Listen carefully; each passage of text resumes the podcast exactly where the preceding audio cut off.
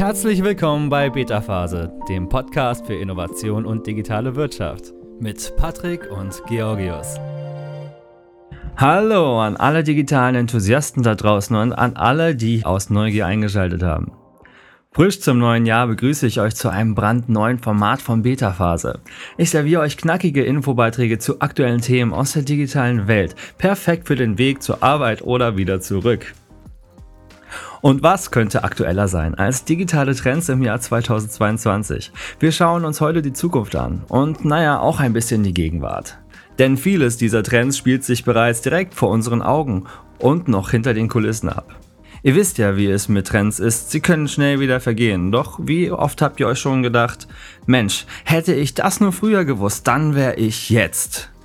Ja, damit euch das im Jahr 2020 nicht passiert und ihr von den wichtigsten Dingen bereits gehört habt, stelle ich euch hier einige der heißesten Trends des neuen Jahres vor. Faire Warnung vorab, ich erhebe weder den Anspruch auf Vollständigkeit noch auf volle Wahrheit. Schließlich kann keiner wissen, was in diesem Jahr tatsächlich passiert. Ich stelle euch Dinge vor, die ich persönlich besonders spannend finde und wo ich glaube, dass sie wirklich relevant sind in den nächsten Monaten und im nächsten Jahr. Und einige davon werde ich in den kommenden Folgen noch tiefer für euch beleuchten, denn in dieser Zusammenstellung werde ich natürlich nur an der Oberfläche kratzen können.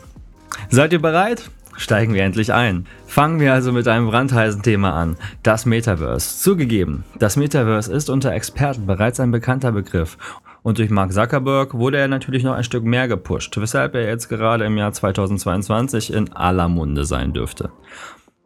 Das Metaverse wird nicht nur dieses Jahr Thema sein, sondern vermutlich noch mindestens für die kommenden Jahrzehnte. Mark Zuckerberg möchte also das Metaverse aufbauen. Was ist es denn jetzt nun genau? Er beschreibt es als Nachfolger des mobilen Internets. Im Metaverse sollen sich Menschen virtuell in Echtzeit begegnen können. Begegnungen und Aktivitäten sollen dabei extrem viel näher und echter sein, als wir es heute vom Internet kennen. Kennt ihr noch Second Life? Das Metaverse wird sowas wie das Second Life auf Steroiden. Und wir kennen bereits Technologien, die die Idee des Metaverse verwirklichen können. Manche haben sie sogar schon mal ausprobiert oder sogar bei sich im Regal stehen. Ich spreche von Virtual Reality Brillen. VR. Und jetzt stell dir mal vor, diese Brillen statten dich irgendwann mit Sinnen für eine völlig frei begehbare virtuelle Welt aus. Im Metaverse kannst du deine Umgebung riechen, spüren, schmecken und fühlen. Die Idee des Metaverse entwickelt sich täglich weiter und unterschiedliche Unternehmen wie Meta und Microsoft möchten es aufbauen. Wie du dich vielleicht daran erinnerst, ist Meta das, was früher Facebook war. Die Zukunft könnte also noch ganz anders aussehen, als wir heute ahnen. Kommen wir zum zweiten Trend. No-Code und Low-Code. Programmierer und Softwareingenieure sind für unsere digitalen Infrastrukturen unentbehrlich. Bislang können wir kein einziges Digitalprojekt ohne sie umsetzen. Doch durch Konzepte wie Low-Code ändert sich das. Eine Low-Code-Plattform ist Software, die mit einem geringen Programmieraufwand vollständig angepasst werden kann. Anwender benötigen nur wenige Kenntnisse in Programmiersprachen. Doch selbst völlige Laien können ohne Vorkenntnisse nun Anwendungen bauen. Und zwar mit No-Code. No-Code hebt das Low-Code-Konzept auf eine andere Ebene und ermöglicht es buchstäblich jedem, eine Anwendung ohne jegliche Programmierkenntnisse an seine Bedürfnisse anzupassen. Das heißt, du siehst eine grafische Oberfläche und kannst Designelemente einfach per Drag und Drop einfügen und so deine eigene Anwendung bauen, ohne den eigentlichen Code dahinter anzufassen. Ist ein bisschen wie zum Beispiel Wix oder Notion, falls ihr diese Tools schon mal verwendet habt. Das bringt natürlich eine ganze Menge Vorteile mit sich. Denn das Ganze ist wahnsinnig praktisch für alle, die keine oder nur wenige Vorkenntnisse im Programmieren haben. Oder wer keinen Zugang zu Programmierern hat. Oder nicht das Geld hat, um Programmierer zu bezahlen. Hinzu kommt, dass herkömmliche Codes schwerer verständlich sind, was bedeutet, dass die Fehlersuche viel Zeit in Anspruch nehmen kann. Low-Code und No-Code sind leichter zu verstehen und daher ist es einfacher, Fehler in der Anwendung zu erkennen und zu beheben. Geschulte Mitarbeitende können also schneller entwickeln, als Programmierer es bei den herkömmlichen Apps tun können. Die höhere Geschwindigkeit bei der Softwareentwicklung ermöglicht kürzere Veröffentlichungszyklen und einen Vorsprung bei der Konkurrenz. Mit No-Code können wir also viel schneller reagieren auf den Markt und an die Bedürfnisse der Nutzer und Nutzerinnen und dementsprechend die Software schnell anpassen. Der Bereich Low-Code, No-Code erfährt dank der vielen genannten Vorteile ein starkes Wachstum. Können jetzt also alle Programmierer zusammenpacken? Naja, Der IT-Bedarf ist so viel höher, als er je gedeckt werden könnte. Auf einen neuen Programmierer fallen heute noch fünf Digitalprojekte. Dazu kommt, Low-Code ist ein bisschen wie ein Bausatz für Anzüge. Programmierer dagegen sind Meisterschneider, die dir einen Anzug erschaffen, der wie eine zweite Haut sitzt und genau deinen Wünschen entspricht. Das wird es in Zukunft natürlich immer noch geben. Außerdem bist du als Anwender von der jeweiligen Plattform abhängig, was beispielsweise Sicherheit und Funktionsumfang angeht. Mehr dazu werde ich in einem gesonderten Video beleuchten, aber No-Code ist gekommen, um zu bleiben und wird die Art, wie Unternehmen Digitalprojekte umsetzen, nachhaltig verändern. Kommen wir zum dritten Trend, NFT. NFTs haben sich von einer vorübergehenden Modeerscheinung zu einer neuen Wirtschaftsform entwickelt. Was sind NFTs denn jetzt genau? In der digitalen Welt sind NFTs einzigartige Vermögenswerte, die wie andere Werte gekauft und verkauft werden können.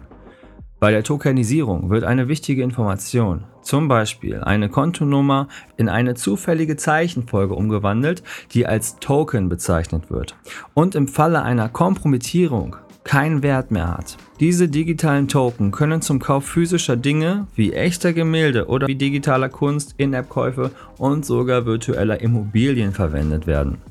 Das Frankfurt School Blockchain Center prognostiziert für die nächsten drei Jahre einen Markt von 1,5 Billionen US-Dollar für tokenisierte Vermögenswerte in Europa. Immobilien, Schulden, Anleihen, Aktien, Urheberrechte, reale Kunst, virtuelle Kunst und Sammlerstücke sind alles Beispiele für Vermögenswerte, die in Token umgewandelt werden können. Das ist zweifellos ein großer Schritt zur Erfüllung eines der wichtigsten Versprechen der Kryptowährung, nämlich der finanziellen Inklusivität.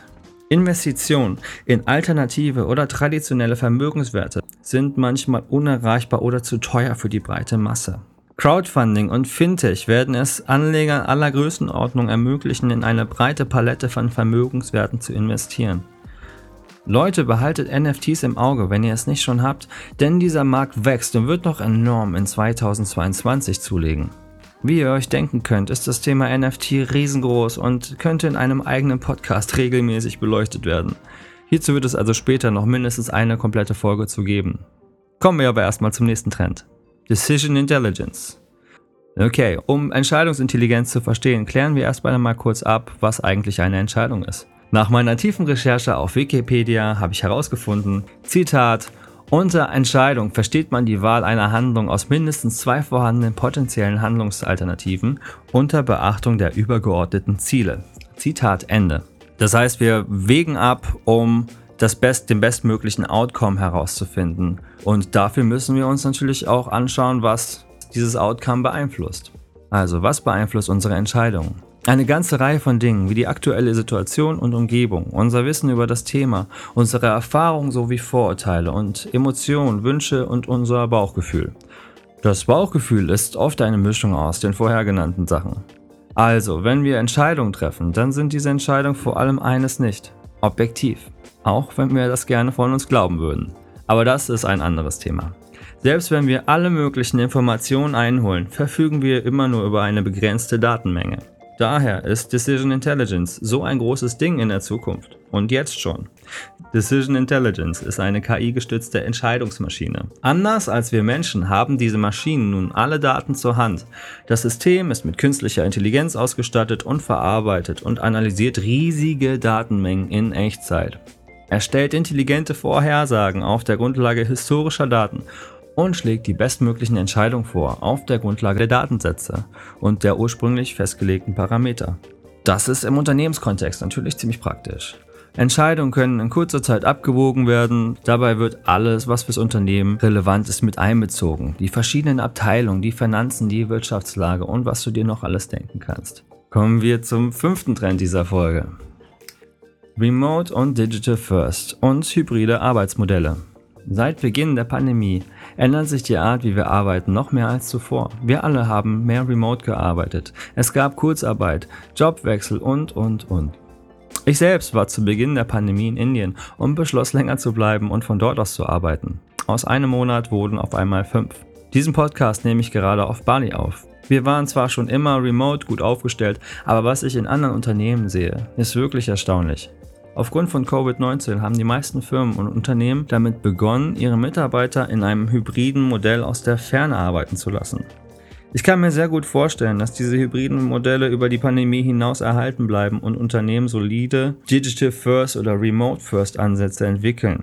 Ich meine, viele haben die Vorzüge von Homeoffice erlebt. Mehr Präsenz zu Hause, mehr Zeit für kleine Erledigungen im Haushalt und so weiter. Durch hybride Modelle haben Mitarbeitende und Unternehmen stets das Beste aus beiden Welten. Und genau die Remote-Arbeit wird uns mit den neuen Technologien noch leichter fallen. 5G und neue Wi-Fi-Standards ermöglichen uns noch schnelleres Internet und damit noch mehr Konnektivität von überall aus. Sprechen wir noch über das Thema Social Media. Ja, ja, ihr kennt das Thema schon, es gibt seit Jahren schon Social Media und ihr kennt auch den, vielleicht schon den neuen Player TikTok. Aber vielleicht gibt es auch ein paar Dinge, die ihr von TikTok noch nicht wisst und wie TikTok die Landschaft der Social Media verändern wird. Ihr habt wahrscheinlich sogar schon von TikTok gehört und denkt euch, nee danke, mir reicht Facebook, Schrägstrich Instagram völlig aus, ich brauche keine App mit tanzenden Teenies. Allerdings verändert TikTok die digitale Landschaft, vor allem die der sozialen Netzwerke. Hinzu kommt, dass es viel mehr als Tänze gibt. Mittlerweile vermitteln TikToker aus der Welt der Wissenschaft, geben Tipps für den Alltag, für Fitness, Dekoration und eigentlich sonst alles noch, was es auf der Welt gibt. Der Konsum von Shortform-Video-Content, also von kurzen Videoinhalten, boomt und wird weiter wachsen. Für Unternehmen bedeutet es, dass es neue Formen von Influencern geben wird, mit denen ihr zusammenarbeiten möchtet. Und auch Werbung wird auf TikTok für bestimmte Zielgruppen ein immer wichtigeres Thema. Und zu allen sozialen Medien? Mit Blick auf den Datenschutz und die Qualität der Inhalte werden alle Social-Media-Plattformen bis Ende 2022 wahrscheinlich ihre Datenschutzrichtlinien aktualisiert und ihre Algorithmen optimiert haben. Und Instagram wird sich natürlich auch das eine oder andere von TikTok abschauen, was es nicht sowieso schon kopiert hat. Stichwort Reels. Schauen wir uns den letzten Trend an. Digitale Zwillinge. Was genau ist ein digitaler Zwilling und warum ist es so krass für die Zukunft? Ein digitaler Zwilling ist eine digitale Darstellung eines physischen Objekts, eines Prozesses oder einer Dienstleistung. Okay, ein digitaler Zwilling kann eine digitale Nachbildung eines Objektes in einer physischen Welt sein, zum Beispiel eines Automotors oder eines Flugzeugs. Auch größere Objekte wie Gebäude oder ganze Städte können nachgebildet werden. Was bringt uns das? Damit können Betriebsabläufe und alle möglichen hochkomplexen Prozesse simuliert werden. Digitale Zwillinge können also ein fruchtbarer Boden für Innovationen sein und Möglichkeiten für eine bessere Produktivität und einen höheren Unternehmenswert bieten. Sie versorgen das Ökosystem eines Unternehmens mit Daten, die für die Entwicklung von Produkten oder Fertigungsprozessen der nächsten Generation erforderlich sind. Aber auch den Healthcare-Bereich dürften digitale Twins schon bald disruptiv beeinflussen. Der Einsatz dieser Zwillinge im Gesundheitswesen revolutioniert klinische Prozesse und das Krankenhausmanagement, indem er die medizinische Versorgung durch Tracking von Gesundheitsdaten und Nachbildung des menschlichen Körpers verbessert. Jetzt stellt euch mal vor, Ärzte sehen sich ganz entspannt eine 3D-Abbildung deines Herzens an und können vorhersagen, wie lange es noch schlagen wird. Mindblow. Freunde, wie ihr seht, gibt es ein paar Dinge aus der Vergangenheit und aus der Gegenwart, die in der Zukunft eine noch größere Rolle spielen werden. Ich persönlich bin sehr gespannt auf das Thema Metaverse, aber das steckt noch in den Kinderschuhen im Vergleich zu dem, was uns dann noch in den nächsten Jahren erwarten wird. Aber Themen wie NFT kommen jetzt und sie werden auf jeden Fall bleiben. Da bin ich mir schon ziemlich sicher. Schaut es euch gerne mal näher an, wenn es euch interessiert. So, damit verabschiede ich mich von euch. Ich hoffe, die Folge hat euch gefallen. Jeden Montagmorgen kommt eine neue Folge raus, also abonniert diesen Kanal auf Spotify oder iTunes, um immer auf dem neuesten Stand der digitalen Welt zu sein. Schaltet wieder ein. Bis bald. Ciao. Das war's auch schon für heute. Wenn dir diese Folge gefallen hat, abonniere unseren Podcast. Schon bald siehst du Innovationen aus verschiedenen Blickwinkeln und bekommst wertvolle Einblicke in die digitale Wirtschaft. Bis bald bei Beta Phase.